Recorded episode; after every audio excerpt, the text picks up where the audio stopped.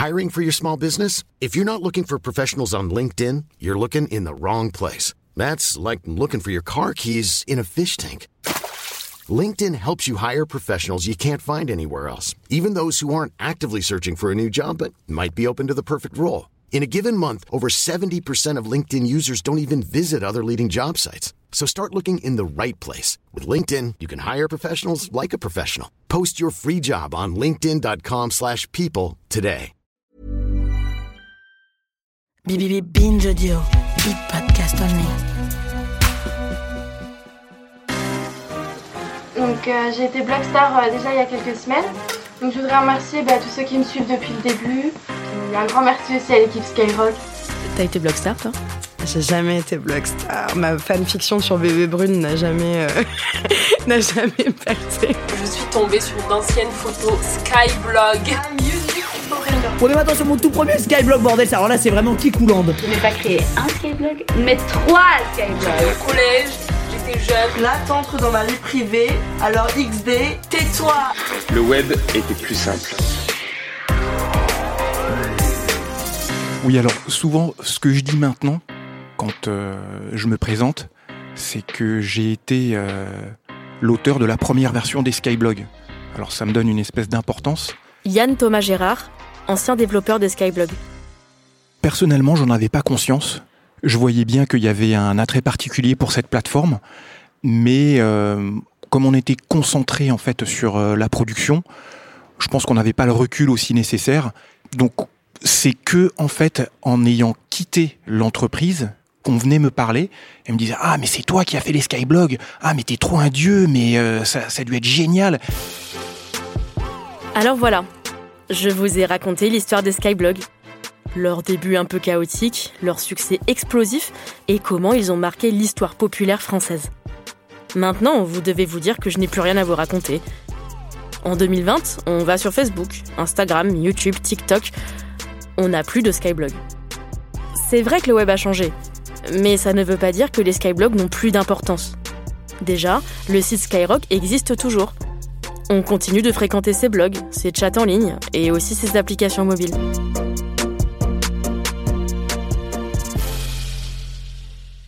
Il y a deux types de profils. Il y a surtout des gens qui ont eu un Skyblog quand ils étaient adolescents. Donc c'est vraiment la partie 25-35 ans. Pauline Terrari est journaliste. Elle a écrit plusieurs articles sur les Skyblogs d'aujourd'hui. Et qui en fait, bah, comme ils l'ont investi à un moment donné, ils continuent à l'alimenter. C'est, euh, ils y ont mis du temps, ils y ont mis de l'énergie, donc ils continuent à l'alimenter plus ponctuellement, on va dire. Et eux sont des personnes qui sont sur d'autres plateformes, notamment sur Instagram, notamment sur Facebook. Je me rappelle un musicien avec qui j'avais parlé qui me disait, bah, moi j'ai mes créations sur plein, euh, plein d'autres canaux et notamment euh, sur SoundCloud, etc. Mais bon, si mon Skyblog peut aider à faire découvrir ma musique à une personne, je serais content, quoi.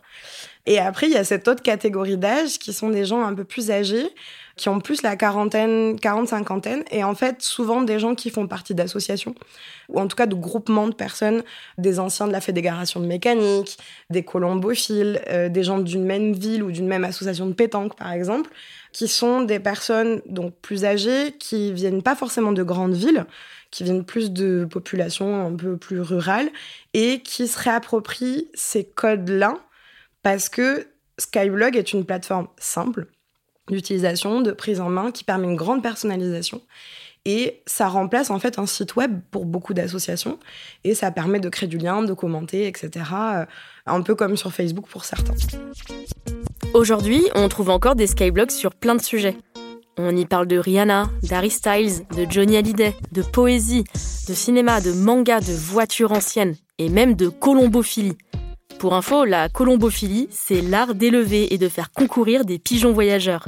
J'ai découvert que c'était une communauté très active sur skyrock.com. En me baladant de blog en blog, j'ai fini par croiser la route virtuelle de Robert Desauvages. Depuis 2008, il tient le blog notretourcoing.skyrock.com dédié à la ville de Tourcoing. Il y publie ses photos, des archives municipales ainsi que des images envoyées par d'autres internautes. Ce site avait été suggéré par mon fils Marc, qui lui a même aussi un blog Votre Tourcoing. Et puis j'ai commencé à écrire, à écrire, et puis j'ai j'ai lié des liens avec des gens qui avaient le même désir de moi parce que je me suis aperçu que comme ma maman était âgée, elle avait des souvenirs du passé mais pas du présent. Donc j'ai voulu un peu oublier mes soucis, me mettre passion, la passion de ma ville qui était dedans. J'ai continué Skyblog parce que c'est un système qui est facile, stable, gratuit et fidèle.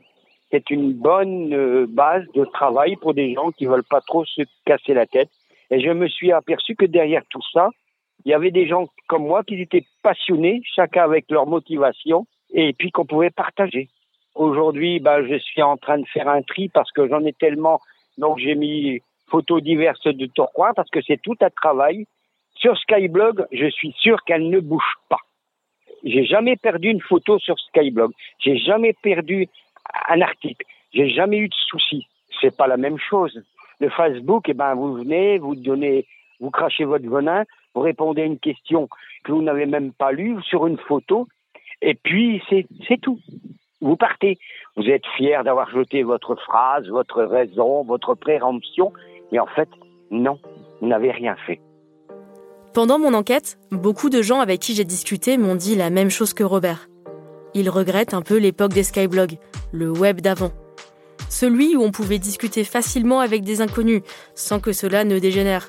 Celui où on parlait pas encore de cyberharcèlement, de doxing, de fake news, de surveillance en ligne.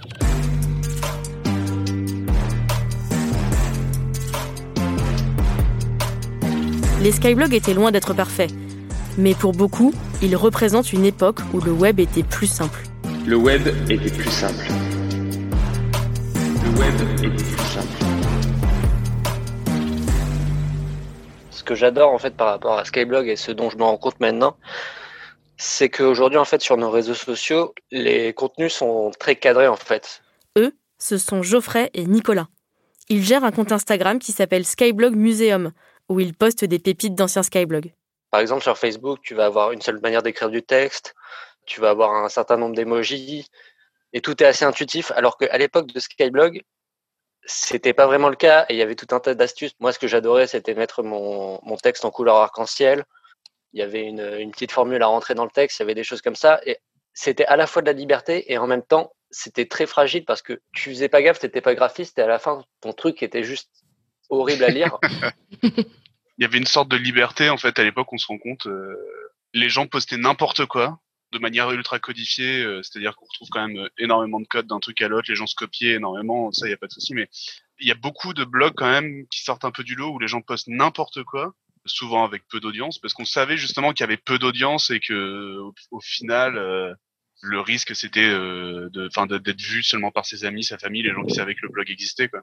Donc euh, oui, c'est clair que la plupart des gens euh, ont un peu honte de leur Skyblog. Après, on est étonné parce que j'ai eu euh, dans mes contacts, quand des gens ont commencé à comprendre qu'on avait fait cette page, j'ai eu des, dans mes contacts des gens qui ont commencé à me dire ah mais il faut que je te montre mon Skyblog, tu vois, et qui ont complètement, enfin qui comprennent totalement le ridicule de, de, de ce qu'ils ont posté à l'époque, mais qui sont limite fiers d'un point de vue, c'est drôle quoi, qui, qui se tournent eux-mêmes en dérision et qui nous incitent à les poster quoi.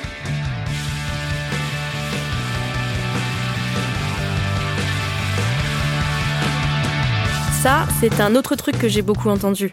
Mais au fait, nos anciens skyblogs, que sont-ils devenus? En France, depuis 2006, la BNF, la Bibliothèque nationale de France, et l'INA, l'Institut national de l'audiovisuel, archivent une partie du web français. Le but est de garder une trace de nos pratiques en ligne. Cet archivage se fait généralement par thème, par exemple l'élection française de 2017. L'INA et la BNF font des copies de sites de médias, de discussions sur les réseaux sociaux et aussi, parfois, de nos anciens Skyblogs. Vidéo magique en cours des moments que je ne veux pas oublier avec Brandon, Momo, Maxence, Faha, Maxime, Seb, Vince Pablo. Et mon bébé, je t'aime. Je suis Thomas Drujon. Je suis ingénieur euh, recherche et développement à l'INA sur le projet de dépôt légal du web.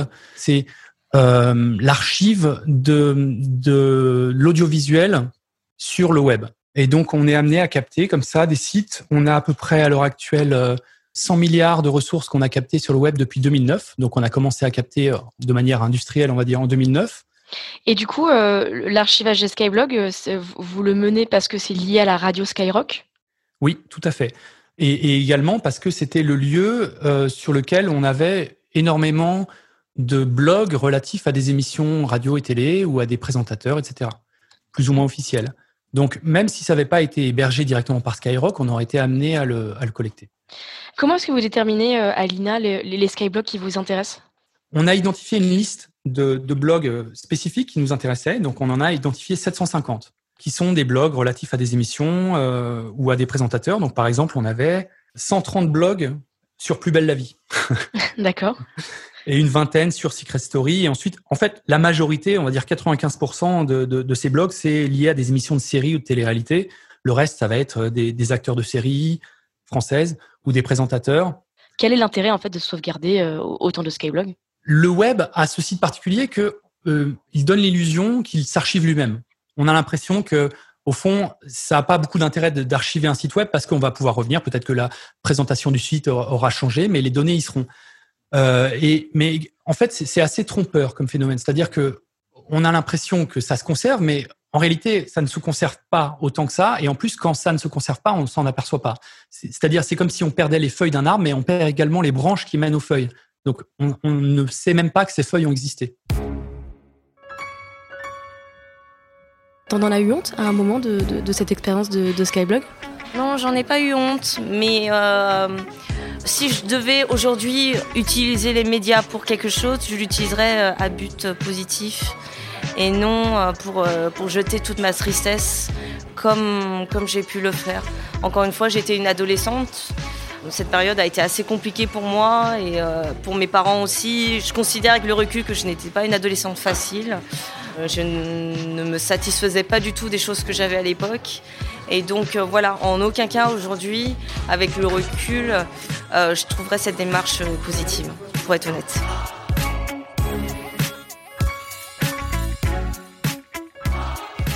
Je pense que ça m'a aidé à, découvrir euh, qui j'étais, ce que j'aimais, euh, à assumer peut-être un aspect un peu geek de ma vie euh, que j'assumais pas jusqu'alors, ou alors que je ne connaissais pas tout simplement. Et aujourd'hui, bah voilà, c'est ma vie. Enfin, pas Skyblog, mais le, le côté un peu euh, geek, ouais, ouais, ça fait partie de moi.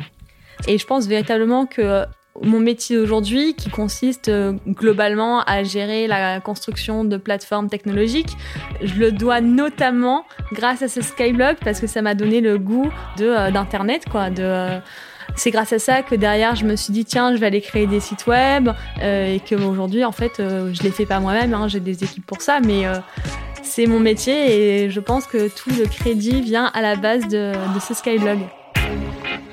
Là maintenant tu bosses dans la mode, enfin en tout cas dans, dans le luxe. Est-ce que tu penses que sans, sans ces deux skyblogs qui ont bien fonctionné à l'époque, tu aurais, eu la carrière que tu as eue euh, aujourd'hui?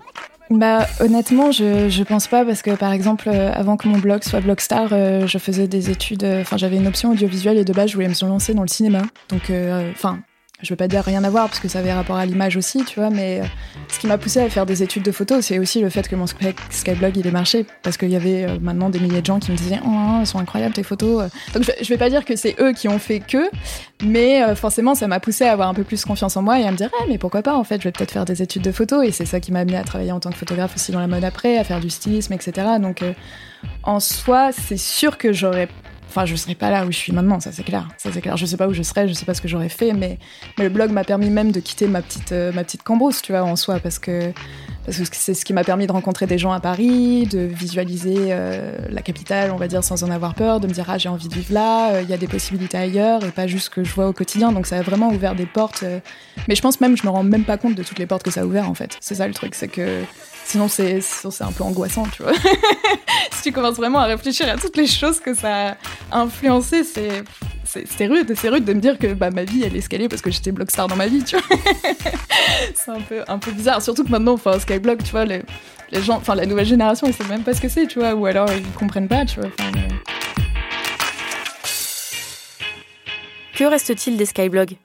Quand j'ai débuté cette enquête, je pensais que j'allais surtout rigoler. Un peu comme quand on se remémore les choses ridicules qu'on a fait quand on était ado. Mais finalement, j'ai découvert plein de choses l'histoire d'un site en avance sur son temps, qui a failli devenir le premier et le seul géant du web français. Celle de jeunes internautes qui ont découvert leur vocation, voire leur identité, grâce à leur Skyblog. Et puis surtout, cette enquête m'a fait réfléchir sur ce qu'on fait en ligne aujourd'hui, et ce qu'on aimerait y refaire.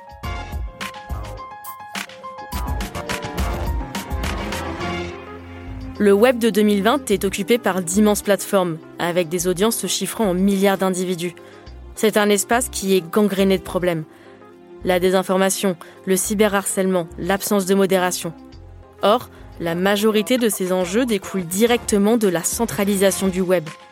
C'est pour cela que certains militants et politiques réclament désormais le démantèlement des géants d'Internet. Petit à petit, la résistance s'organise. On veut redevenir anonyme en ligne, avoir une audience plus réduite. On utilise des pseudos. On se crée des comptes privés sur Instagram ou Twitter, juste pour ses amis. On se réfugie dans des groupes Facebook dédiés à un seul sujet. Peut-être qu'il est là, l'héritage des Skyblogs. Le souvenir d'un web plus petit.